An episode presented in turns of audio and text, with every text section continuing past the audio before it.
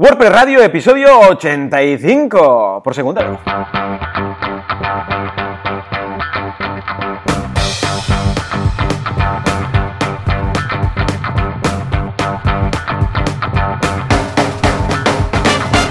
Hola y tal, muy buenos días a todo el mundo y bienvenidos a WordPress Radio, el programa, el podcast en el cual hablamos de WordPress, este fantástico CMS y de cómo uh, movemos nuestras empresas y cómo lo hacemos para ganarnos la vida con este fantástico software. Como siempre, ¿quién hace esto? Pues Joan Boluda, servidor de ustedes y director de la Academia de Cursos boluda.com y Joan Artés, fundador de artesans.io. Oh yeah.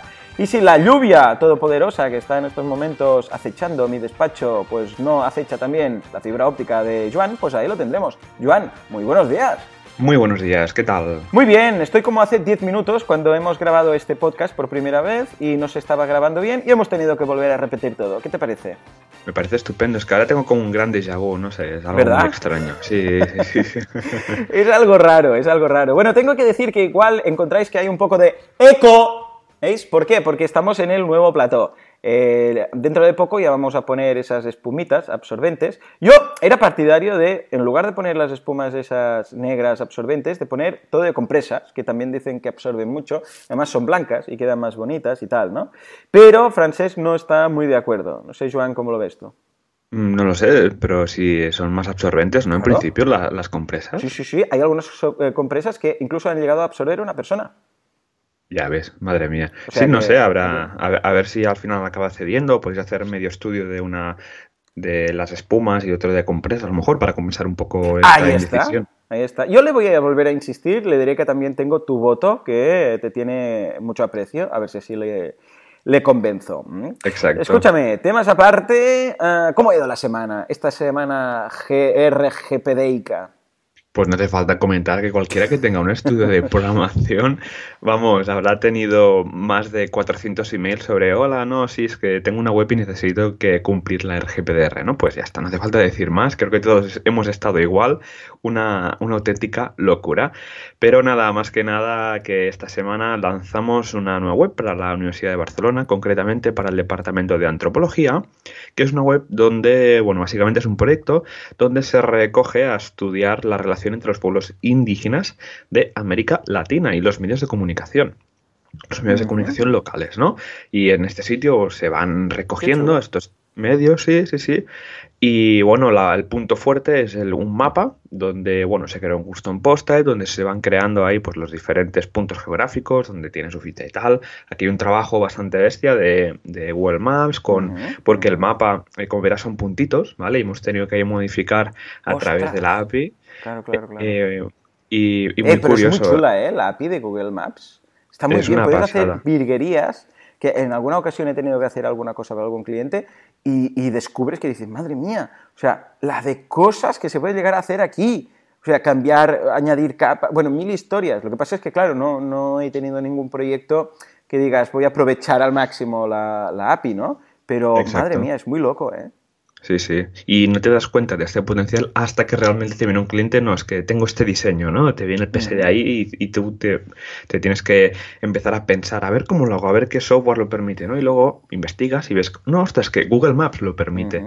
Así que, bueno, tirando del API de Google Maps, que es fantástica, pues ha podido salir esta web, que es una página, es una plantilla hecha, hecha a medida, nada de plantillas premium y, y tal, que ya hace tiempo que ya las descartamos. Y la verdad que quedado muy chula con todos los colores, esas imágenes que nos han pasado, porque una web al final, el tema de imágenes es que es muy, muy importante. O sea, cambia un Sí. montón de tener imágenes buenas a tener imágenes de normales. Nos ha pasado de hacer webs de fábricas y que en un diseño ves ahí fotos de stock chulas y luego Sí. vas a, a las fotos reales y son Ya. que no merecen mucho. Pero bueno, cierto, mira. cierto. Sí, no lucen tanto, ¿no? Como las del Sí, demo. sí. Ey, está muy chulo lo que habéis hecho con Google Maps, el tema del puntillito, ¿eh? Que habéis hecho con todo el... Ni se aprecia que es Google Maps, o sea, ah, porque al final debajo en pequeñito aparece ahí lo de Google y cuando empiezas a mover te recono- reconoce rápidamente el tipo de, de interfaz y tal, ¿no? Pero a de buenas a primeras no se ve, ¿eh? Que sea Google Maps, parece una imagen, ¿eh? Sí, sí. Que ya te digo, tenemos un crack de la, de la API de Google Maps. En, bueno, en el equipo ya casi todos saben usar bastante la, API de Google Maps, ya sea por temas de mapas de contacto, lo que sea. Y en este caso, ya te digo, eh, la verdad es que ha quedado muy chula, la verdad. ¿Y tú qué tal, Joan? ¿Cómo ha ido la semana? pues muy bien, una semana muy chula. Eh, hemos empezado esta, el lunes con un curso de donaciones en WordPress que está gustando mucho. Es para hacer donaciones, pero a lo pro, ¿eh? No eso de, bueno, botoncito de PayPal para donar que no hace clic ni Cristo, ¿eh? Sino algo serio. Es decir, escucha, yo quiero hacer, por ejemplo, varias campañas o causas o proyectos, ¿no? Es decir, imagínate que eres, no sé, una asociación de, una protectora de animales o tienes un refugio, ¿no? Y dices, pues mira, tenemos que hacer un pozo, tenemos que hacer una casita para los gatos, tenemos que hacer, no sé, pagar un veterinario, hacer una operación no sé qué, y puedes ir creando campañas y cada campaña incluso con sus objetivos, atención, es decir, pues mira, necesitamos para esto 3.000 euros y sale ahí un termómetro y se ve un poco rozando el micromecenazgo o lo que sería el crowdfunding, o incluso para cursos, porque en este curso lo digo, digo, mira, igual os interesaría hacer cursos más avanzados para hacer cosas como, por ejemplo, eh, donaciones recurrentes, otras historias que se pueden hacer. O sea que yo creo que va a dar mucho de sí. Eh, ya tengo bastantes correos de, feedback muy positivo. ¿Cómo lo ves? Yo lo veo muy bien y, piensa que de aquí puede salir un proyecto muy chulo, que ahí lo dejo que sería hacer un SaaS, o sea, hacer un... Oh, ¡Qué bueno! Ahí lo dejo, o sea, tenemos ya herramientas como Kickstarter o Overcami y pues con esta con este plugin y tal y todas las herramientas que hay alrededor, pues se puede montar un SaaS un poco diferente, ¿no? Si encuentras al final la diferencia, puedes montar ahí un proyecto. ahí lo dejo. Mira, esto estaría bien para el curso más avanzado de hacer un frontend para, para que la gente envíe sus propios proyectos y campañas que no lo descarto, que también estar muy bien. Pero no tanto de micromecenazgos, sino más de donaciones, ¿sabes? Más, más pensado de decir, esta es la causa, si, das es una donación, no depende de un objetivo, no depende si llegamos o no llegamos, es más bien, mira, somos esta protectora, tenemos estos proyectos, todo, el mundo que quiera dar, adelante, y si no quieren montarlo desde cero, eh, la posibilidad de contratar este SaaS. Eh, pues me lo apunto porque igual, mira, para este año de los 12 proyectos, 12, 12 meses, uh, puede estar bien. Exacto, sí, sí. sí que hay eh, algunos, eh, algunas webs que permiten que es un SaaS de donaciones, ¿vale? Pero no sé hasta qué nivel se pueden integrar. Ya te lo buscaré, ya te lo pasaré luego para que le eches un ojo. Perfecto. Pues bueno, por otro lado, Viademia Francesc se ha currado un cursazo de vídeo con Android, ¿eh? viademia.com Ah, hemos estado grabando aquí en el plató todos, nos lo hemos pasado muy bien y eh, es una pena no poder ver este curso porque no tengo Android, entonces claro, tampoco me serviría de mucho, pero hemos participado todos, nos veréis en los vídeos de ejemplo y, muy bien, sale francés, sale Cristina, muy, chulo, muy chulo. O sea que si tenéis ah, vídeo, digo si tenéis vídeo, si tenéis Android y queréis mejorar vuestro vídeo hecho con el smartphone, viademia.com.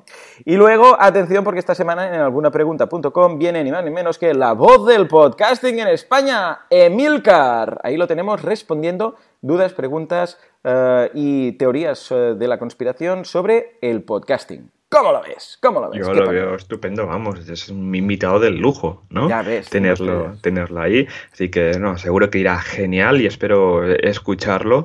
Espero estar ahí el viernes escuchando la, la ya sería la sesión, porque yo soy uno de, soy usuario, porque di una sesión de, WordPress ahí. Y, y, nada, a ver, a ver qué se cuenta este, este hombre.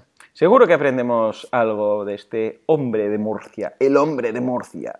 En fin, señores, eh, si te parece, vamos a dar paso a nuestro patrocinador que hace posible esto y mucho más. ¿Sí? Venga, vamos allá. Entre un mundo de malvados que quieren gobernar el mundo, que nunca he entendido por qué quieren gobernar el mundo, si ya son muy ricos y tienen mucho dinero, ya están eh, muy bien. ¿Por qué te complicas la vida, malvado? ¿Por qué te complicas la vida intentando gobernar el mundo? ¿Qué que es un trajín luego? Lo tienes que gobernar. Pues tenemos a alguien que no quiere gobernar el mundo, sino hacer las cosas bien, hacer un buen hosting, hacer un buen trabajo y mantener esas webs arriba, arriba, arriba, arriba. Estamos hablando de ni más ni menos que de SiteGround, el hosting que hace las cosas bien. Es uh, múltiplemente conocido en todos los países por hacer un muy buen trabajo. ¡Hala! Ahí lo tenemos. Toma ya. A ver quién se marca estos 48 segundos que dura la, música con, ah, con esta verborea, verborrea que, me caracteriza. en fin, ah, qué bien nos la pasamos, Joan. Qué bien nos lo pasamos. Cuéntanos, ah, ¿qué, ¿de qué vamos a destacar hoy de SiteGround? Pues ahora que comentabas, ¿no? Que es un hosting, que hace las cosas bien y tal, pues han lanzado un post en su blog donde ah. cumplen que SiteGround ya cumple con la ley RGPT. Donde, bueno, que al final que después de estar un año preparándose para la llegada, no como otros clientes que están dos días, eh, tenemos que, ah, que van a aplicar la nueva normativa no solo a los ciudadanos de Estados de, la Unión Europea, perdón, sino que también a todos los usuarios de SiteGround, para que todos tengan un mismo trato y el trato de los lo que serían sus datos personales esté por igual y transparente para todo el mundo. y nada, tienen un post que linkaremos en las notas del programa donde explican, pues bueno, todo es como una especie de página de, política de privacidad, pero un poco más resumida y entendible, no está hecha por ningún abogado, en el que, bueno, te cuentan pues todo lo que hacen con tus datos, por ejemplo, como preferencias de suscripción por email, cómo van a conservar los datos de navegación, luego medidas de seguridad, principios de acceso mínimo, luego también cualquier eh, violación de datos personales, de, datos personales es notificada a tiempo, etcétera, etcétera, etcétera. Así que Reneta, que sería la ah, una de las personas que tienen bastante, eh, que creo que es de operaciones dentro de, de ha desarrollado. un día comí con ella y con Mon. Tenemos que traer a Mon un día. Eh, voy a intentar traer a Mon la semana que viene. ¿Te parece? Venga, va, Sí, que hace tiempo que no viene. ¿Eh? Sí, exacto. Y, Reneta, muy bien, muy maja, la verdad que sí. Entonces lleva todo el tema de operaciones, ¿no? ¿Y, qué estaba? ¿Por ahí en el, eh, en el post? ¿Lo, firma ella o cómo va? Sí, sí, está hecho por ella, lo desarrolló ella. Seguro que lo habrá hecho en inglés y luego lo, habrán traducido pues para que todo el mundo pues lo pueda comprender. Así que, mira, una empresa que hace las cosas bien, como comentabas. ¿Qué te parece? Claro que sí. ¿Has visto? ¡Qué majos! Pues va, voy a decirle a Mon que se venga la semana que viene. Si lo pillo de, de avión en avión, porque este hombre está, vamos, se mueve más que, que no sé, que algo que se mueve. que Matt Mullenbeck, ¿no? Porque también Matt Mullenbeck viaja un montón. Ya ves, yo creo que está más viajando que, que, mm, que, quieto. O sea, pero de verdad, o sea, yo creo que está más días viajando a lo largo del año, como mucha gente, ¿no? Pero que esté fijo, porque lo ves de WordCamp en WordCamp y no para. Y dice además que le gusta mucho. Va de hotel en hotel, nunca se aburre, va de aquí para allá, de allá para acá. O sea que Guay, me gusta, me gusta. en fin, pues nada, escucha, pues si te parece nos vamos a la actualidad, que tenemos 15 años de nuestra memoria. Venga, vamos, allá.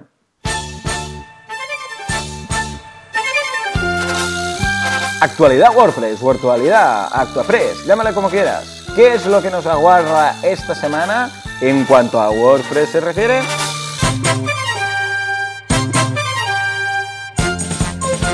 Venga, va, vamos para allá. Tenemos un par de noticias ¿eh? y curiosamente la GDPR no está ahí, aunque ya lo comentamos en su momento, en la última actualización de WordPress ya han puesto algunas cosas, eh, no son perfectas, pero bueno, ahí están, ¿eh? han hecho sus cosillas, sus cosillas.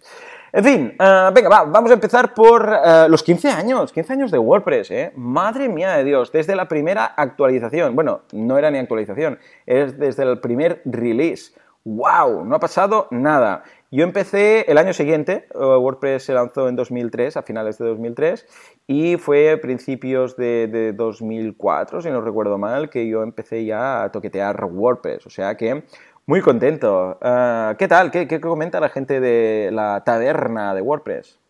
Pues comentan, bueno, le ilustran la imagen con un pastel súper chulo. y luego estuve mirando por Instagram, vamos, los diferentes pasteles que había, las fiestas que se montaban. Luego, si tenías, si organizabas un meetup de, de este, de este aniversario de, los 15 años de, WordPress, te mandaban, eh, la gente de la fundación, de, Central, el equipo de comunidad, te mandaban una bolsita pues con globos, con pegatinas, con también algunos flyers de, bueno, con el merchandising de estos 15 años. ¿no? Es muy chulo, es muy chulo por ahí. Si buscáis en Twitter WP15, veréis ahí las, las fabricadas ¿no? que hacía la gente.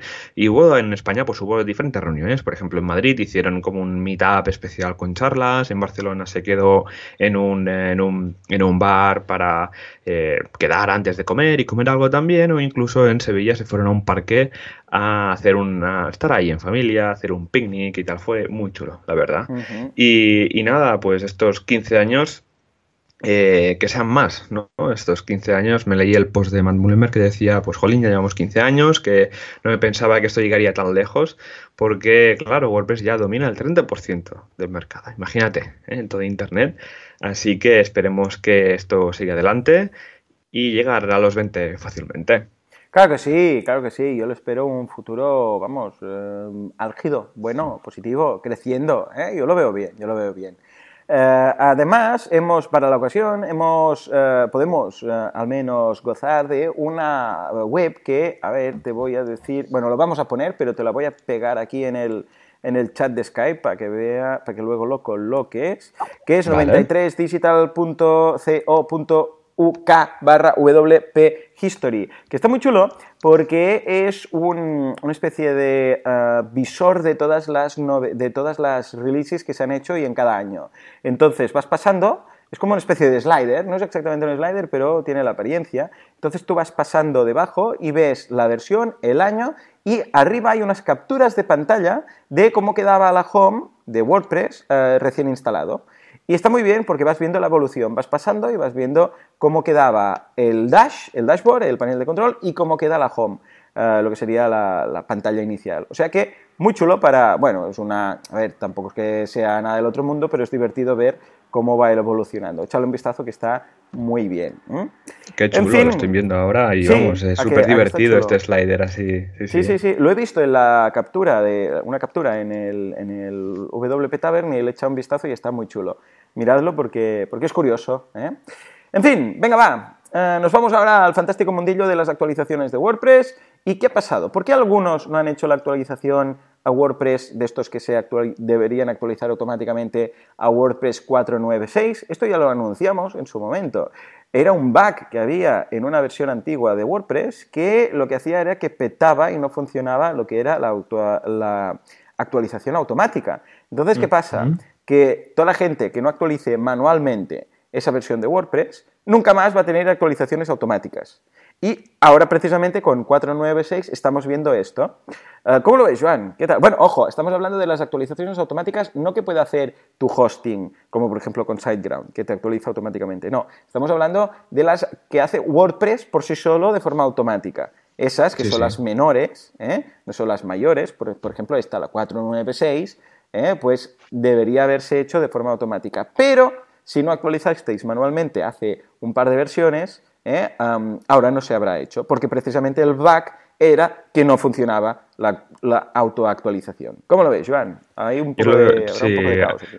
Ahí sí que hubo bastante lío porque hubo un bug que pues, no permitía actualizar los sites automáticamente, pero en el caso de la 496 ha pasado algo un poco extraño, ¿vale? Es que el equipo de la actualización automática han hmm. decidido, bueno, decidieron en su momento parar la actualización automática de la 496 porque se dieron cuenta que había, habían varios plugins, entiendo de que bastante populares, que estaban cargando lo que serían las funcionalidades de la nueva política de privacidad incorrectamente, haciendo que provocaran errores 500. ¿Vale? Sí, exacto. Entonces, un error 500 para los que no sepan de qué va, bueno, supongo que a estas alturas ya todos, pero es el pantallazo en blanco que dice server error, se ve un 500 y no se ve ni una página de tu web. Muy, muy divertido. Sí, muy divertido. Un día deberíamos hacer un especial sobre los, códigos ¿no? de, de ah, Buena idea. Sí, sí, de los 400, los 500, va, va, va, va, los 300, redireccionar, va, venga, va, toma nota. Qué guay. Y bueno, volviendo al tema que nos vamos por los jardines, ah, eh, que sí, esto, que provocan estos errores 500, y esto lo veo súper bien, ¿no? Que el equipo de actualizaciones automáticas tenga esta proactividad, ¿no? Y diciendo, oye, que aquí pasa algo, ¿no? Pues lo paran para evitar, pues, que a todo el mundo le pase, ¿no? Pero luego ya vieron que los plugins lo más complicados, o sea, o más populares ya lo estaban arreglando, así que ya la volvieron a actualizar. Así que en principio ya todos los sitios que tienen esta funcionalidad activada, ya deberían estar actualizados a la última versión de WordPress. ¿Tú, Jonas, has tenido problemas actualizando? No, ninguno, no he bebido ninguno. Yo, como en principio lo voy haciendo yo y, y, miro paso a paso, a no ser que haya sido algún blog que los tengo con autoactualización, pero ninguno de esos ha petado a error 500. ¿eh? Quizás porque no usaba alguno de estos plugins ¿eh? que, que, comentamos. Uh, no han dicho cuáles, pero no Ya, sé, bueno. me imagino que habrá, sí, igual Yoast está por ahí o, o algo de CompuCommerce, todos estos, ¿no? Pero no, no he tenido ningún 500, o sea que bien, hemos pasado con nota. O sea que, muy bien, Exacto, muy bien. sí. No, estaba mirando el ticket donde, bueno, por ejemplo, mira, los que he visto es que, ah, hola, veo Jetpack por aquí, ¡Uh! eh, veo ah. Quator Plus, sí, sí, sí, veo Yoast, pero claro, no sé si esto es eh, los plugins que lo estaban haciendo bien, lo estaban haciendo mal, pero bueno, por ejemplo, el User Profile and Membership Plugin, o sea que vemos que hay varios plugins que, bueno, pero que es normal, ¿eh? O sea, fíjate tú que esto de la RGPD nos apilla a todos, a- así tal cual, eh, donde estemos. Y si los plugins también se tienen que adaptar, porque claro, no es que solamente nos hayamos de, de adaptar como empresa, sino que los plugins han tenido que adaptar para que ellos cumplan también el RGPD, ¿no? Que al final es que es un pez que se va mordiendo la cola. Por ejemplo, el plugin que yo recomiendo de compartir de contenidos, que es el Mashare, que te mete dos botones de Twitter, uno de Twitter, uno de Facebook, y muy chulo, y que lleva un contador a la izquierda con números que va creciendo. Claro, esto es una información que se guarda. Pues se ve que esto que para la RGPD lo han tenido que quitar en Europa. Ah, para que vale. Exacto, para que cumpla. Así que imagínate tú el follón que ha provocado que se han visto afectadas las auto las auto actualizaciones de WordPress, para que veas. Muy bien, eh, lo veo genial, creo que sí. Muy bien, muy bien. Ah, todas las webs petando, todo. la GDPR al final estaba ahí en la noticia, ¿eh? Quieras que no, al final ha aparecido, ha aparecido. Pero bueno, el caso es que ya está todo, ha pasado y ahora ya somos un poco más felices y más GDPRPGDicos, o sea que muy bien. Venga, va, vamos a dejar la actualidad y nos vamos, si te parece, al feedback de la audiencia. Vamos allá. Venga, venga, Venga. feedback.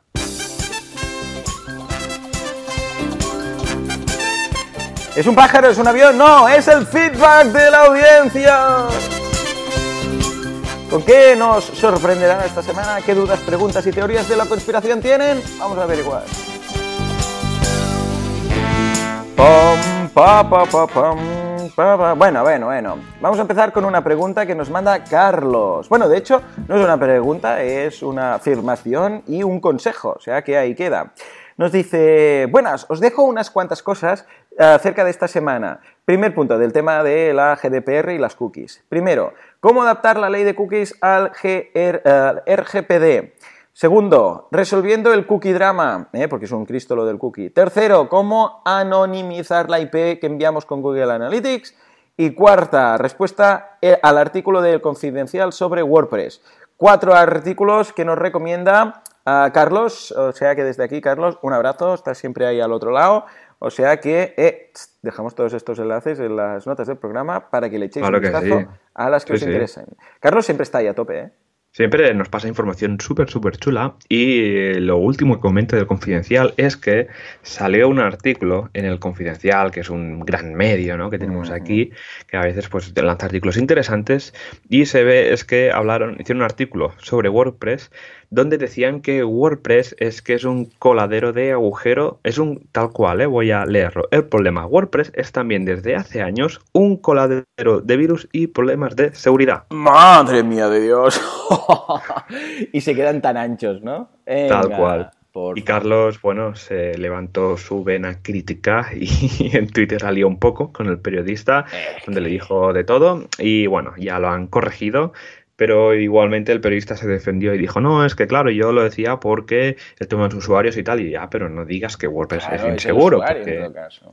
Exacto, sí, sí. Pero bueno, ahí seguimos con dramitas, con cazadores de, de bulos en la red, así que un buen trabajo Claro que sí. por parte Cazadores de Carlos. Ah, Carlos, eres el cazador de bulos.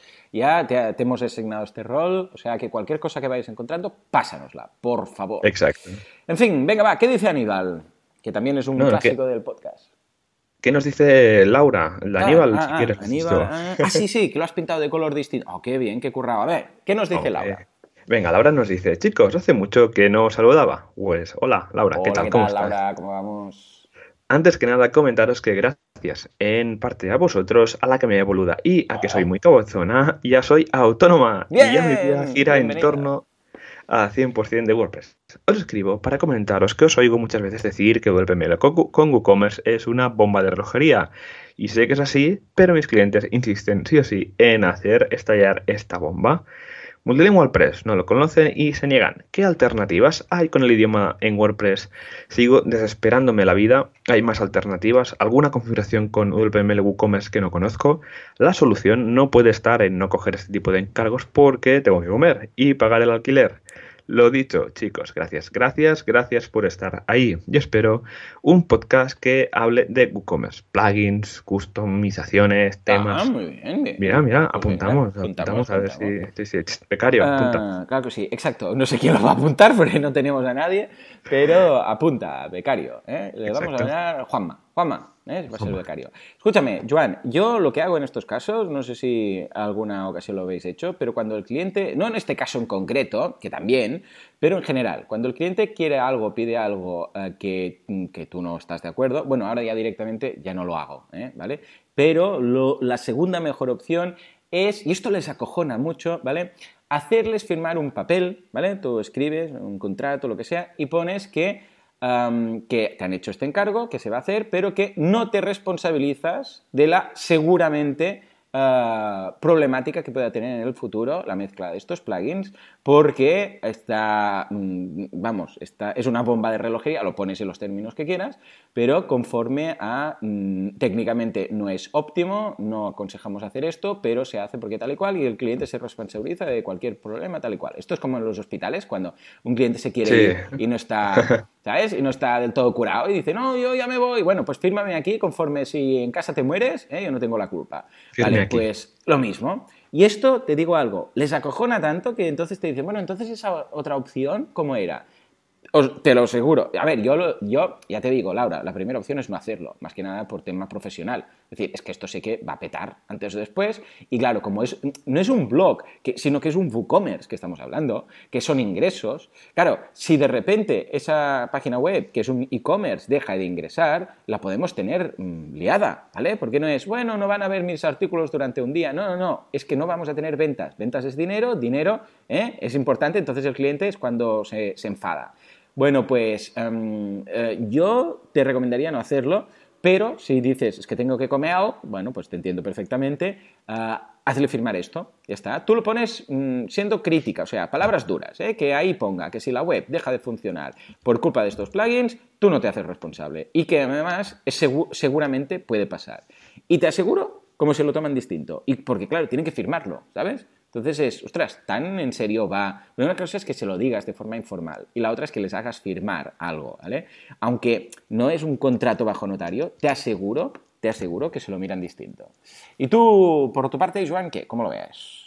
A ver, yo, nosotros siempre intentamos convencer a, los clientes a que no lo, no, lo, usen, ¿no? Bueno, en este caso eh, sí que tenemos algún caso muy concreto, ¿no? Es decir, si, si, la web es pequeñita, si vende camisetas, si vende algo muy concreto de un stock limitado y tal, que no hay muchas complicaciones, sí que intentamos eh, usar UDPML porque sabemos que no hay problema.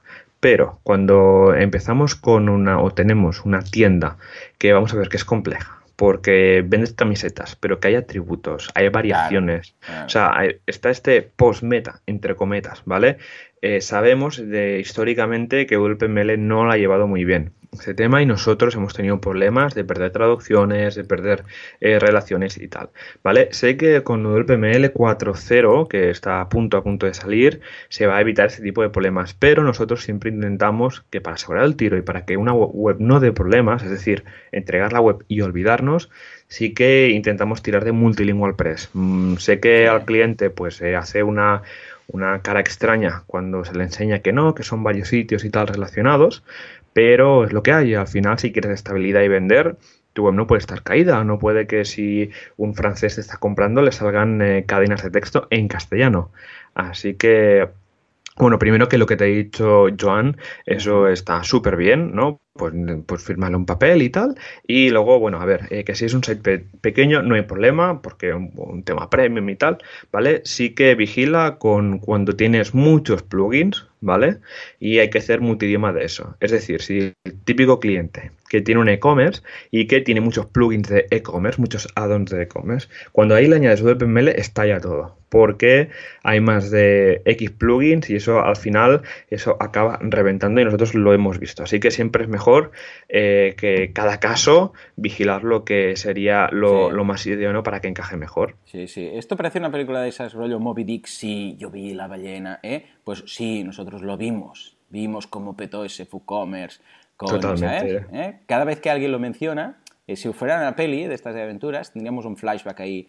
¿eh? Entraría un anciano, sí, lo vi con mis propios ojos. Vi ese WooCommerce petar por una actualización menor de un plugin secundario. ¿Sí o no? ¿Eh? Exacto, veo. totalmente, Eh, podríamos sí, hacer sí. una webserie, oh, molaría mucho, una webserie pero de audio, ¿sabes? Una audionovela de Word. Bueno, vale, vale, hasta aquí. Ve- Nos venga, vamos a hablar está, con va. Aníbal que nos dice, buenas, ¿qué tal? Escuchando el último episodio escuché que nombraron Machete. Es una de las cosas de los deberes que teníamos y precisamente lo he probado, o sea que ahora diré mi opinión, pero antes Aníbal dice, yo tuve problemas teniendo Machete instalado para usar un plugin de formularios. No recuerdo si era Contact eh, Form 7 o cuál. Me parece que era un tema que deshabilitaba la API o algo parecido. Lo desinstalé, instalé otro de seguridad y anduvo todo bien. Ah, yo Machete no lo veo como un plugin de seguridad, ¿eh? Ojo, yo Machete lo veo como un plugin que es como un framework, para entendernos, de esas cosas. Ya lo dice ¿eh? directamente en la descripción, dice, eh, Machete no sirve para todo el mundo. O sea, ah, aquí en este caso Nilo ah, tiene ciertas ah, mejores prácticas que él hace cuando instala una web, ¿no? cuando crea. Entonces lo ha reunido todo aquí. Porque hace cosas muy distintas. Por ejemplo, hace limpieza del header de, WordPress, que hay muchas cosas que mm, sobran. Hace lo de la barra de cookies. Ya verás tú qué pinta ahí la barra de cookies. Pues bueno, también lo hace. Eh, tengo que decir que es una barra muy, muy bonita, o sea, muy minimalista, por decirlo así, que no molesta y tal, ¿vale? Te hace también la posibilidad de añadir Analytics, el código de Analytics y de otros trackings. Tiene una opción de mantenimiento, de web en mantenimiento. Tiene lo de clonar páginas y posts y custom post types. Um, o sea que en realidad es como un mix de cositas que él tenía que hacer cada vez y dijo, ¿sabes qué? Me lo voy a hacer yo, voy a ponerlo en un plugin y lo tengo ahí. Pero claro, esto no quiere decir que, sea exhaustivo y que lo tenga todo, ni quiere decir que eh, sobre, no, te vaya a sobrar cosas. Igual hay cosas como, por ejemplo, lo de Analytics que no lo vas a usar. Yo, por ejemplo, esto no lo usaría porque lo pongo a mano. Esto. O lo de mantenimiento, pues tampoco voy a usar esto en mantenimiento porque la web ya no está nunca en mantenimiento. ¿no? Con lo que él ya lo dice, esto no va a servir para todo el mundo, pero lo he probado y todo me ha funcionado perfectamente. O sea que ahí está. Tú, Joan, también me comentaste ya la semana pasada que lo usaste en alguna ocasión, ¿verdad? Sí, lo sé en alguna ocasión y la verdad es que está bastante chulo. Eh, Nilo es un auténtico crack de, con este plugin, pues que es al final, como dices, ¿no? Es como una navaja, ¿no? Que tiene sus diferentes utilidades simples, pero útiles, ¿no? Pues que ayudan a que pues esas conf- configuraciones o ahorrar de instalar 14 plugins lo tengas todo en uno que es simple y bien programado porque sé que Nilo, vamos, es un auténtico, es un auténtico crack que le pasa escáneres de códigos de PHP, bueno, una pasada, la verdad. Pues nada, tomamos nota y ah, yo lo recomiendo siempre y cuando os encaje. Es como Jetpack. ¿Por qué no lo recomiendo? Porque es muy difícil que vayáis a utilizar los treinta y pico módulos. Pero en este caso, pues mira, hay unos pocos y creo que están bastante bien conseguidos. ¿eh? Y se actualiza mucho, o sea que abrazo para el desarrollador. Venga, Muy va, nos vamos ahora a hablar con Jordi. ¿Qué nos dice? Jordi nos dice, hola a los dos, aquí os dejo el approach que tiene la gente de Learn, Learn Dash hacia Gutenberg. Me ha parecido interesante y nos deja un link de Learn Dash donde hay un, pues, una- un post sobre eh, comentando pues todo la- su pensamiento acerca de, de Gutenberg y cómo va a venir en un futuro.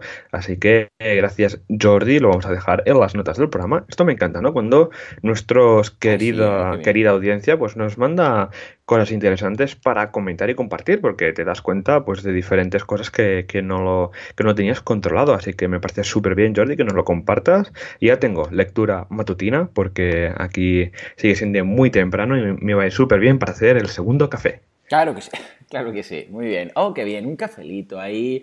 un buen artículo de WordPress, oh, oh, es como una migración. Las migraciones cuando las haces con tranquilidad y calma y tal, eh, es como una mudanza. Puedes hacer limpieza, puedes hacer cosas chulas y tal. ¿eh? El problema es cuando es todo uh, corracuita, ¿eh? que decimos aquí, venga, ahora esto, lo otro, no sé qué, todos son prisas. En fin, venga, va, nos vamos al último de los feedbacks que nos manda Diego, Diego, ¿eh? vamos a hacerlo así ahora todo. Dice, buenos días chicos, me sientan mal preguntar tanto. No, hombre, no, que hagas sentir mal. No, ningún problema, ningún problema, para eso estamos pero es lo que tiene querer aprender. A ver, en el programa 84 me respondisteis una pregunta, sí me acuerdo perfectamente, y Joan Boluda, mira, ¿ves? Aquí, dijo que lo mejor era trabajar con Child Themes. Bien, bien, perfecto. Ah, sí, ya me acuerdo. Sí, sí, sí, sí, sí. Que nos decía, ¿te acuerdas? Lo de, ¿qué hacemos? ¿Hago un plugin con los, eh, mm, con los CSS y los Child Themes? ¿O hago un plugin de funcionalidades? ¿O trabajo con el Child Theme? ¿Dónde pongo los estilos y tal? Me acuerdo. Correcto, sí, sí. Dice, la de Joan no la considero, pues es demasiado complejo para mí. Disculpa, pero gracias. Bueno, es normal, por eso WordPress tiene muchos caminos. Para, escucha, que te ves incapacitado de poner código, código, que no, plugin. ¿eh? Pero quería saber qué pasa con Genesis. Me explico. Genesis ya utiliza un child theme. Sin embargo, si modifico el archivo style.css, lo puedo perder si hubiera alguna actualización de ese child theme de Genesis. Hace pocos meses tuve que actualizar el child theme de Sprinkle, que es un child theme de Genesis. ¿Cómo tendría que hacerlo entonces? ¿Debería crear un child theme de ese child theme? ¿O utilizar una segunda hoja de estilos personalizada y llamarla desde un archivo functions también personalizado? Ya sé que hay uno en la carpeta del child theme, en la misma carpeta del child theme de Genesis. Gracias y perdona la reiteración. Un saludo, Diego. Efectivamente. A ver, una vez más. Los child themes de Genesis son starter themes. ¿Esto qué quiere decir? Es lo mismo que eh, underscore. Cuando tú te bajas underscore, te bajas una instancia de underscore que es un starter theme. Es para empezar y ahí crear tu theme, ¿vale? Y ese va a ser el tuyo, para siempre. No, aunque, eh, aunque underscore se actualice, no vas a actualizar tu, tu eh, underscore, ¿vale? ¿Por qué? Porque ya tiene vida propia. O sea, en el momento en el cual lo usas, ya es ese con el que te casas. Ese es el tuyo, ¿vale? Es como si lo crearas de cero. Es decir, pero si creo un tema de cero y, lo actualizan, ¿no lo has creado de cero? Sí, entonces ¿quién lo va a actualizar? Ah, bueno, claro. Lo que pasa es que aquí, claro, este tema no lo has empezado tú de cero, sino lo que ha empezado otra persona. Y sí puede ser que ese se actualice, pero el tuyo ya no es ese, es otro. Ya tiene vida propia, ya va por su lado. Podríamos decir que tú, si instalaste Sprinkle, tú tienes Sprinkle de Diego, y ese sprinkle de Diego es el tuyo. Y es para siempre. Y es distinto del sprinkle que sigue andando por ahí. Y esto va a pasar lo mismo con underscore. Tú instalas underscore y tienes el tuyo. Y el otro, el que se va actualizando y que hay cosillas y tal, eh, va por otro lado. Esta es la idea de un starter theme. Eh, lo que pasa es que normalmente el starter theme se lo hace cada uno mismo, ¿no? Dice, pues me voy a hacer un starter theme para mis proyectos. Y claro, eh, si se actualiza, tampoco vas a... Imagínate que tú tienes un starter theme y creas un proyecto, ¿vale? Y más adelante actualizas tu starter theme. Ese proyecto ya no lo vas a tocar, no vas a actualizar el starter theme. ¿Por qué? Porque eh, ya está hecho ese. Eh, es otra versión de starter theme, la tienes ahí, y si hubiera algo crítico lo podrías actualizar, pero no funciona como un, child theme, ¿vale? Dicho esto, la opción de un child child theme o un grand child theme eh, no, existe. o sea, WordPress no, te permite hacer el hijo de un hijo de un tema de WordPress. Y casi que mejor porque yo creo que ahí entraríamos en un bucle un poco peligroso. Ah, entonces, yo, mi aproximación personalmente sería hacer un enqueue de esos, ah, ponerlo en cola, poner un custom.css y poner ahí todos los estilos que carguen al final de todo para que sobrescriban el resto. ¿Cómo lo ves, Joan?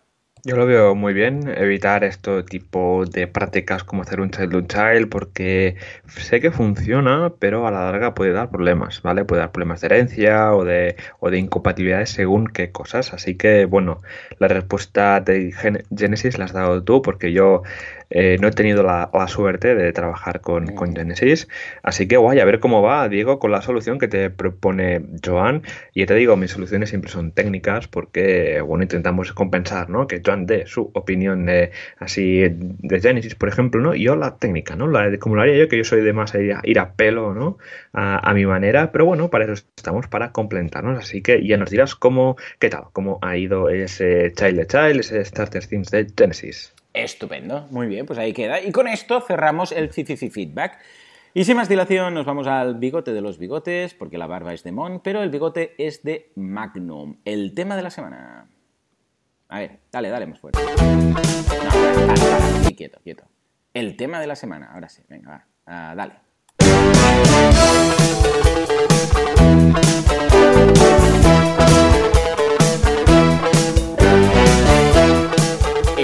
Tema de la semana con Magnum y sus bigotes.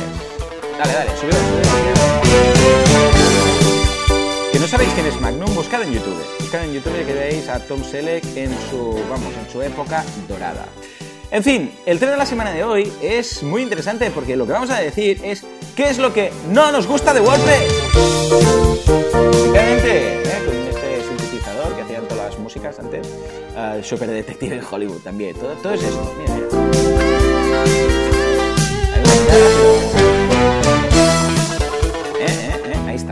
¡Ay, qué época! Los 80. En fin, Joan, hoy he pensado que el tema podría ser, porque aquí hablamos mucho de WordPress, pero, escucha, no decimos todo, ¿no? En una, algunas ocasiones nos dejamos la parte que no nos gusta tanto. Y he pensado, vamos a hacer un podcast, solamente, un episodio del podcast, solamente diciendo esas cosas que nos revientan un poco de WordPress. ¿Qué te parece? ¿Vamos haciendo una cada uno? Venga, va, me parece estupendamente. Pues venga, va. Lo primero de todo, tema del multidioma. Madre mía, con la iglesia hemos topado. O sea, como son americanos, esta gente, pues se piensan que el inglés es lo, primordial y dicen, escucha, eh, ningún problema, todo en inglés y la otra gente que se apañe con plugins, historias.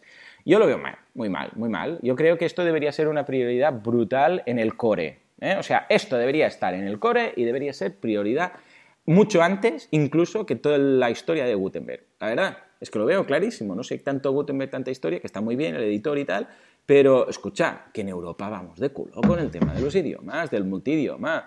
O sea, sí que se puede cambiar el idioma, vale, esto lo tienen bien, pero lo que no se puede hacer de una forma fácil es tener uh, varios idiomas para, para, trabajar con un post y luego decir, y ahora hago la versión en otro idioma cosa que otros CMS tienen muy bien resuelta. Y esto yo considero que debería estar en el core y que creo que debería ser, eh, vamos, una prioridad absoluta. Y no lo tienen. Incluso han hecho varias aproximaciones. Tenemos, evidentemente, WPML, tenemos Multilingual Press.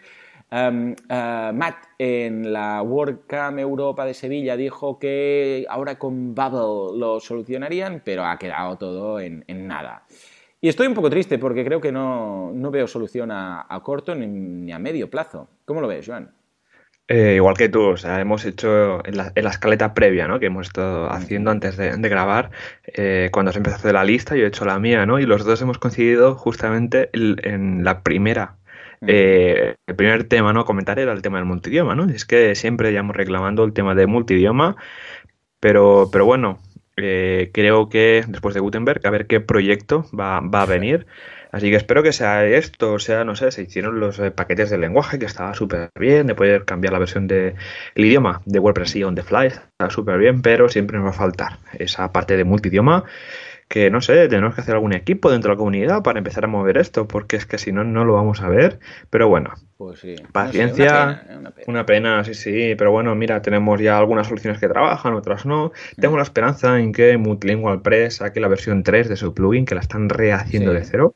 Son alemanes y la versión 2 funciona perfectamente, pero dijeron, no, no, es que la podemos hacer mejor y la están haciendo de cero. estos alemanes. Venga, a ver si los alemanes nos salvan la jornada. Correctamente, sí, sí. Pero bueno, eh, pasando del, del, multidioma, yo añado un tema que es eh, siguiendo, ¿no? Es el tema de WooCommerce, es la mm. integración con ERPs. Que esto. Oh, sí, señor. Sí, señor. vamos, tenemos más de un cliente que nos pregunta por esta funcionalidad. ¿Y quién no lo va a preguntar? Si tienes una, si vendes eh, alguna tienda online, pues a, al final tienes un TPV, ¿no? Ahí en la tienda para sincronizar stocks, productos, etcétera. Así que sé que WooCommerce lo está trabajando, va a sacar un add-on porque tiene la parte esa de ideas, como nosotros, pues ellos también la tienen, donde se van proponiendo temas. Y a ver qué tal, a ver qué sale en estos meses, a ver si sacan algún add-on interesante para este tema. Venga, pues ahí queda esa votación, eh, porque estoy de acuerdo, ¿eh? El, CMS, el CRM que va con WooCommerce eh, o incluso con WordPress. No hay, es que en WordPress no hay. ¿eh? Vale, va. Eh, otro tema interesantísimo. Gestión de usuarios. Es muy cutre la gestión de usuarios que tiene actualmente. O sea, cierto que hay plugins que lo hacen muy bien, ¿eh? Pero escucha, de base yo creo que deberías poder crear roles y, capacidades. O sea, tener que instalar un plugin para crear un rol, vamos, el resto de... Hay muchos CMS que esto lo tienen mucho mejor. A ver, ¿que no hará falta en todas las instalaciones? No, pero vamos, es un, poco un must el hecho de decir, bueno, una, necesidad que, o sea, el, simple hecho de no poder, por ejemplo, borrar algunos roles, porque ya sabemos que por defecto tenemos el de, el de eh, suscriptor, colaborador, autor, editor y administrador. Ah, ¿Qué pasa si a mí me sobran algunos de estos y no los quiero? ¿No los puedo borrar? ¿Qué pasa si yo quiero uno nuevo, quiero crear un rol nuevo que diga, mira, este va a tener acceso a páginas, pero no a entradas, o a esto, pero a esto no? Esto yo considero que estaría muy bien que viniera de base ¿eh? en, el apartado de suscriptores y luego que en cada ah, usuario, cuando entras en la ficha del usuario, ahí puedas incluso a nivel de usuario quitarle o añadirle cosas. Lo que hay algunos plugins que lo solucionan muy bien y que van a la perfección y que, vamos, ideal. Si estuviera en el core, pues mira, te quedas más tranquilo porque sabes que nunca va a petar, ¿no? Porque todo lo que depende de plugins, nunca se sabe si una actualización va a poder hacer que pete algo. Y yo creo que esto sería bastante mejorable. ¿Cómo lo ves?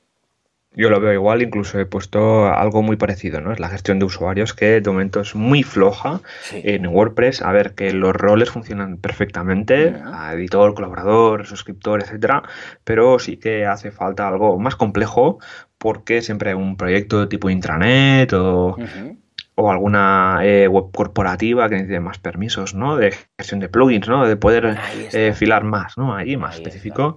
Así que, vamos, yo creo que, no, en algún futuro seguro que se hará, porque no creo que sea una, una funcionalidad que se pida mucho, que es una cosa, lo típico que es plugin territory, ¿no? Que eso no, eso lo hacen los plugins. Pero añadir algo sí que estaría súper bien incorporarlo. Claro, porque así, por ejemplo, esto pasa mucho cuando hay varios plugins, eh, que quieres que ah, ciertos administradores o ciertos editores o ciertos roles tengan acceso y algunos no a ciertos plugins. Porque claro, los plugins añaden, y se quedan tan anchos, ¿eh? los plugins añaden en el menú del dash de WordPress el, su menú con sus pestañas y si es admin lo ves, si no es admin no lo ves, punto.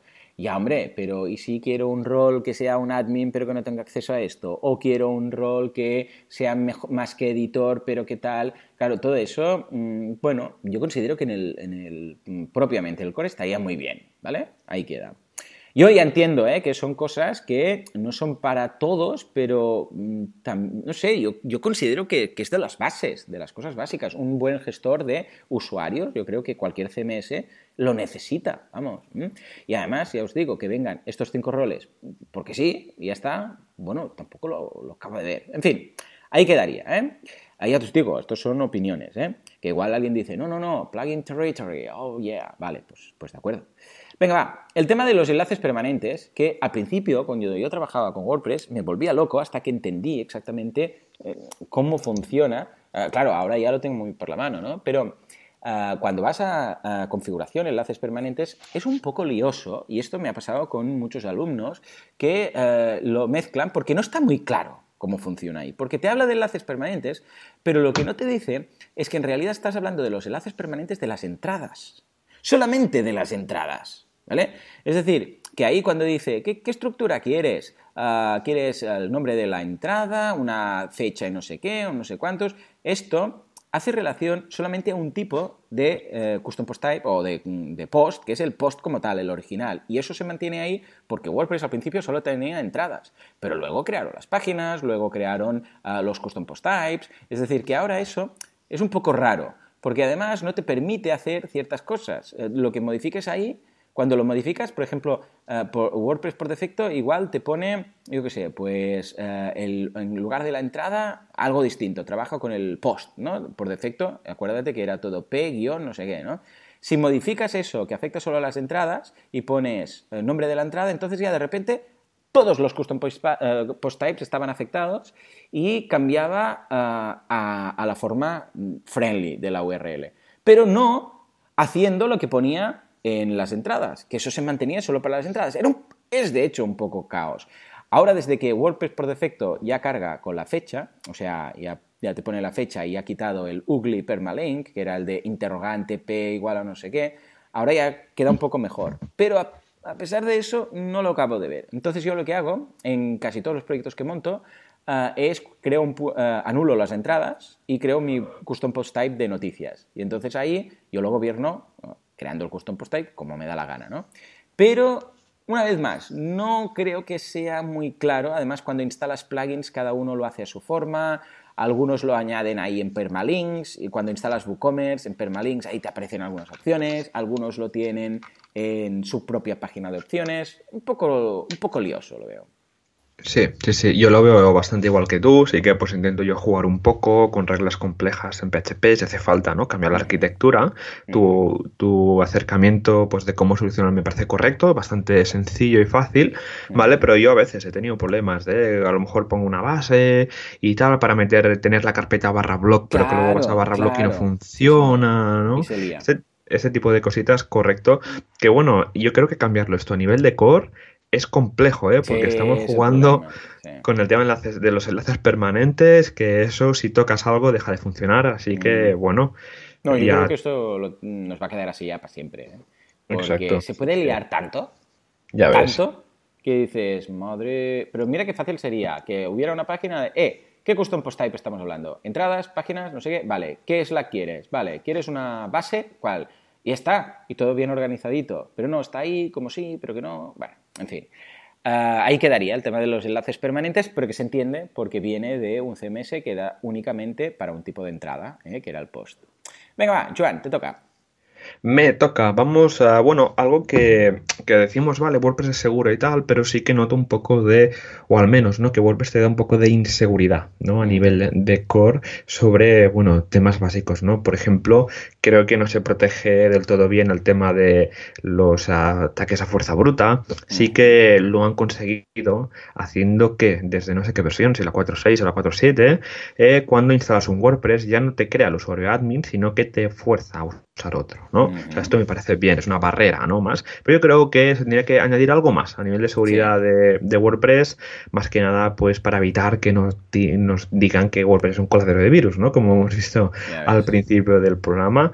Pero esto sería mi, mi, visión un poco, ¿no? De que faltaría un poco de seguridad más a nivel de core. Este, hay muchos plugins. Sí, exacto. Sí, sí, sí. No hace falta que, que sea todo un plugin de seguridad, que por suerte los hay muy buenos, pero sí algunos detallitos, como esto que dices del admin, algunas cosillas más como de algún ataque de fuerza bruta que dices, hombre, si es muy evidente, escucha, bloquea, haz algo, ¿no? Cuatro cositas. Yo creo que estaría muy bien.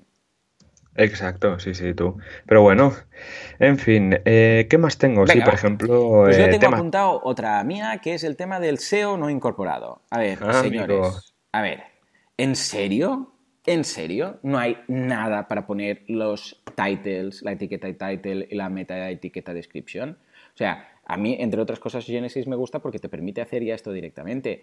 Eh, que no estoy pidiendo que metan Yoast, ¿vale? Ni mucho menos. Ya sabéis que tampoco es que sea yo muy fan. Y cuando lo uso es porque no hay más opción eh, en el core. Pero, a ver, por favor, una caja para poner la etiqueta title y una para la description yo creo que estaría muy bien. Ya no te digo, ya no te digo los Object Graph para redes sociales, porque considero que vale, vale, quizás no, pero el SEO, ostras, es que es un, o sea, es que es obligado, como mínimo estas dos cositas. Ya no te digo que nos metamos en eh, sitemaps, ya no te digo que nos metamos, como digo, en las metaetiquetas de datos para redes sociales, porque igual dices, hombre, ya, pero entonces las redes sociales van cambiando a lo largo del tiempo, no sé qué. Sí, bueno, pero en el perfil de usuario eh, nos pide el, usuario de, Twitter, de Jabber y de no sé qué, ¿vale? Y bien que está ahí. O sea que, y eso también ya me explicarás. Ah, yo creo que iría muy bien, como hace Genesis, que coloca la opción de, un título y de una, como mínimo, y de una etiqueta description, tanto para las páginas como para las categorías. O sea que cuando vayas a categoría también puedes hacerlo ahí, cuando vayas a, a los archivos también, cuando vayas, bueno, todas esas páginas de archives que se generan, la del blog y la inicial. ¿Vale? Que es básicamente lo que viene ya de base con, Genesis. Por eso me gusta mucho, porque también me ahorro tener que instalar algún plugin de, SEO y va más que suficiente. Yo creo que es de esas cosillas que estaría justificado poner. ¿Cómo lo ves?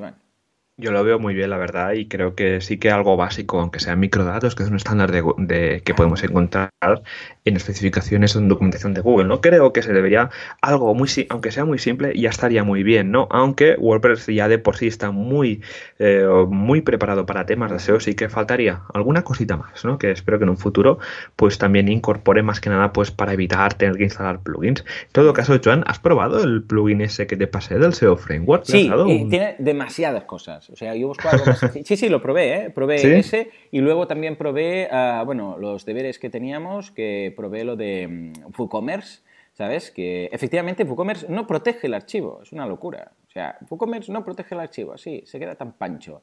Y sí eh, se puede compartir eh, libremente, pero en la documentación oficial dicen que lo soluciones con WordPress Download Manager Plugin que es un, plugin que está muy bien, tiene más de 100.000 instalaciones activas, de, uh, de Hash, un nombre así indio muy raro, pero que está muy bien y lo que hace básicamente es que si no es usuario, pues no se puede descargar el archivo. Y ya está, Y, es, y, se va actualizando, o sea que muy bien. ¿eh? Pero efectivamente lo, lo, sube ahí a lo loco, no, sé, no, no, acabo de entender esa aproximación, pero bueno, ahí queda. Bueno. bueno, pues sí, efectivamente, ya te digo, yo eh, este tema lo veo como uno de esos que son de los pocos que considero que debería estar en core. No tan importante, porque a ver, WordPress también lo puedes usar, yo sé, como intranet. Por ejemplo, en Kudaku, ¿vale? En kudaku.com no tenemos ningún plugin de SEO. ¿Por qué? Porque está todo cerrado. ¿Qué sentido tiene poner un plugin de SEO si es toda la web está cerrada? ¿Mm? Pero sí que es verdad que la gran mayoría que montan WordPress los montan para, o sea, estoy seguro que el 99% utilizan WordPress para una web pública. Entonces, yo creo que eso sería, mm, si dicen eso del 80%, la regla del 80%, yo creo que esta pasaría con creces. ¿eh? O sea que ahí quedaría. Venga, va, más cosas, más cosas. Más ah, cosas, más cosas. Nos quedan, nos quedan dos temas a cada uno. ¿Quién le toca? Venga, yo. Yo quiero hablar de los temas premium, que no ah. molan. Ya.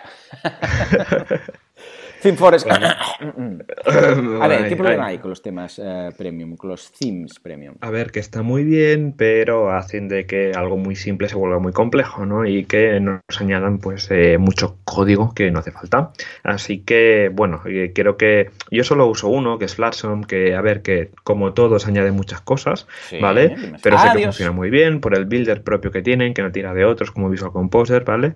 Pero una cosa buena es que WordPress va yo creo que ha dado un golpe fuerte a la mesa, ¿no? Para acabar con esto con Gutenberg, ¿no? Para, porque al final la gente, ¿por qué se instala un tema premium? Simplemente es por el constructor, porque si tú te instalas un tema de WordPress oficial, ¿vale? No tienes mucha flexibilidad como te le da un tema premium, ¿no? Así que creo que en el caso de, con el caso de Gutenberg han conseguido quitar esto, ¿no? Y que, bueno, que realmente, pues, eh, puedas personalizar muchísimo mejor todas las páginas y tal con el tema sistema de bloques que se han currado, que esperemos ver en un futuro ya incorporado en el núcleo de WordPress y a ver cómo evoluciona el tema. Pero simplemente esto, ¿no? Que los temas premium, eh, cuando empiezas con WordPress dices, oh, qué guay, qué chulo, cómo mola. Sí, yo pero, por ahí también. Exacto, pero cuando te dedicas a ello ya ves que mejor que no, porque cuando tenemos actualizaciones o incompatibilidades es un festival de las pumas. Pero bueno. No, y además que eh, flexibilidad a, través del panel de control quiere decir más código. Punto. O sea, la mejor flexibilidad, ¿sabes cuál es? La mejor de todas, de todas. Código. Código es lo más flexible que te puedes tirar a la cara. Pero claro, entiendo que la experiencia del usuario de picar código es fatal, ¿vale? Entonces, ¿qué hacen todos estos themes? Meten mm, líneas y miles y miles de líneas de código para que tengas un drag and drop. ¿eh? Eso de arrastrar, yo coloco aquí, coloco ahí. Pero claro, estos son miles de líneas de código. Entonces, ah, la web me va lenta, ¿sabes? Claro, claro, es que no se puede tener todo. Entonces, gracias a Gutenberg, espero que esto se vaya a, solucionar bastante, ¿vale? Venga, va. Otra cosa que yo considero que debería haber es que eh, hay pocos plugins oficiales. O sea, plugin oficial de Automatic de decir, eh, no os preocupéis, ¿queréis esto? Yo os lo hago, lo monto en un plugin porque es plugin territory, lo dejo ahí y ya está ningún problema. Sabéis que esto va a ser compatible siempre, que lo vamos a ir actualizando, que va a ser serio. Algo, por ejemplo, como lo que decíamos ahora de, por ejemplo, de SEO, ¿no? Es decir, vale, no lo ponemos en el core, pero tenemos este plugin oficial, es de Automatic, está muy bien, apoyado por la comunidad y tal, y esta es la forma de hacerlo, ¿vale? O lo de los idiomas, o lo que sea, pero no, más bien no, más bien no hay nada, ¿eh? O sea, de Automatic como tal, hombre, sí que hay plugins, pero no hay estos que digas, mm, bueno, estos sé que son seguros, que son fiables, que son lo, lo que se debe hacer. Eh, hay algunos, pero yo sé, desde Automatic a Kismet y todas estas historias, pero ahí digo Automatic Jetpack, uh, Kismet y tal, pero básicamente son los de pago. O sea que, aunque fuera de pago, a mí me gustaría tener una solución oficial para estas cositas propiamente de la gente de Automatic. Yo cuando instalo un, plugin de Automatic, o depende de qué desarrollador, que, es desarrollador también de WordPress, yo me quedo muy seguro, ¿sabes? Porque sé que eso no va a fallar. Pues eso también lo agradecería. ¿Cómo lo ves?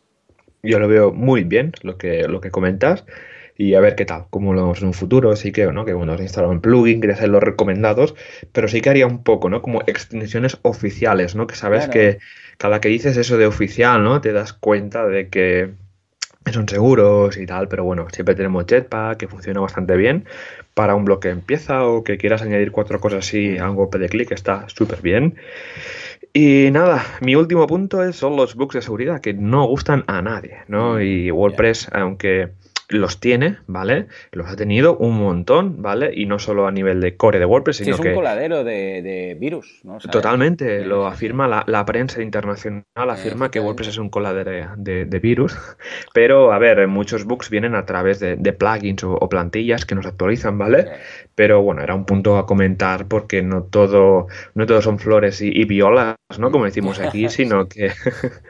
Eh, pero vamos, que la verdad es que los hay, pero tenemos un equipo de seguridad detrás que siempre está trabajando y que gracias a las actualizaciones de seguridad eh, podemos gozar ¿no? de, esta cobertura de los bugs que, van saliendo, que a veces te saca una actualización automática, ¡pum! Te hemos resuelto 10 errores de seguridad. Pues esto mola sin tener que hacer un proceso de actualización de un sábado a las 4 de la mañana, ¿no? que lo tienes ahí actualizado automáticamente. Es que ¿sabes qué pasa? Que en otros softwares a veces dices, oye, pero aquí no tienen actualizaciones de seguridad, esto es que es más seguro. No, es que no hacen actualizaciones de seguridad. O sea, los bugs están igual. Lo que pasa es que como es un software que quizás tiene menos comunidad detrás, eh, pues nadie se fija en los bugs y nadie investiga y nada. Pero igual están ahí, ¿sabes? Lo que pasa es que, claro, tú lo ves, lo puedes ver de dos formas. Ostras, mira, en cada release están sacando no sé cuántos bugs. Esto quiere decir que tienen muchos. No, esto quiere decir que lo solucionan que hay otros softwares que, que, directamente dices, mira, este no ha sacado ninguna actualización de bugs de seguridad, es que es muy seguro. No, igual es al contrario, es que es muy inseguro. Dudo que sea un software que los lanzaran y nunca haya tenido ningún bug de seguridad. Lo que pasa es que no son conocidos y entonces, claro, tampoco hay hackers que busquen, que investiguen y tal, ¿no? En fin, cosas, cosas de, de WordPress. Del, directo, ¿no? Nos vamos a la última, que es el tema del legacy code. ¿eh? Todo ese código que queda ahí muerto de risa, incluso algunas tablas en, la, en, WordPress, en la base de datos, como la de links, ¿no? Que, que básicamente se mantienen ahí por temas de backwards compatibility. Yo lo entiendo, lo entiendo, pero no me gusta. O sea, lo entiendo y, si tuviera que elegir, prefiero la, compatibilidad, la backwards compatibility, que quiere decir que no va a petar nunca nada, aunque actualices. Por ejemplo, ahora en PrestaShop, la última versión, no se puede actualizar.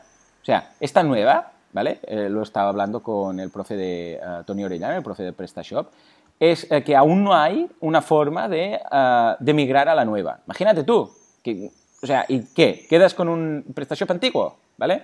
O sea que yo prefiero esto, pero también es cierto que no es la solución perfecta. ¿Por qué? Porque se va creando eh, código que queda ahí, que ya no se va a usar y que va agrandando eh, WordPress y puede hacer que eh, bueno, no sea tan lean como si ahora dijéramos, vamos a petar todo con WordPress 5.0, pero va a ser la mitad de código, que igual podría ser, pero claro, nos lo cargaríamos todo. Ojo, es una cosa que no me gusta, pero entiendo que es obligada si queremos el, backwards compatibility y sería también mi elección. Ah, no propongo nada más porque es que simplemente no hay ninguna opción más. Pero vamos, soy consciente que es algo. ¿Cómo lo ves? Totalmente, totalmente. Yo creo, yo también iba a hablar del tema, pero lo, he dejado al final de banda porque tenía varios. Pero sí, que bueno, a mí personalmente, pues la, la backwards compatibility me, gusta bastante, ¿vale? Pues que esto ayuda, ¿no? Que si tenemos algún plugin ahí que está usando funciones eh, antiguas y tal, pues que las pueda usar, pero ojo que salga un error avisando de que tenemos esto, ¿no? Y al tema de la mierdecita, ¿no? Que se va dejando, esto sí que hace falta un poco una tarea para que se vaya limpiando un poco. Si no, tenemos que pasar la escoba, luego nos podemos cargar al sitio. Así que, pero bueno, esto al final también depende más de los desarrolladores, ¿no? Que hagan bien las cosas, de que cuando se instale un plugin, pedir también que si queremos borrar toda la información, Así que, pero bueno, al final todo es un pez que se muerde la cola, son deseos que esperemos que pronto se cumplan. Claro que sí, claro que sí. Muy bien, pues nada, ahí queda nuestro mini rant, que dicho esto, os digo también que sigue siendo para mí WordPress la mejor opción para hacer una página web luego de hacer código. Ah, si eres programador, igual dices, hostia, yo prefiero hacérmelo. Vale, lo entiendo perfectamente. ¿eh? Pero si vas a usar el CMS, de momento para mí WordPress sigue siendo el mejor. En fin, venga, Joan, nos vamos rápidamente a la actualidad de la comunidad WordPressera.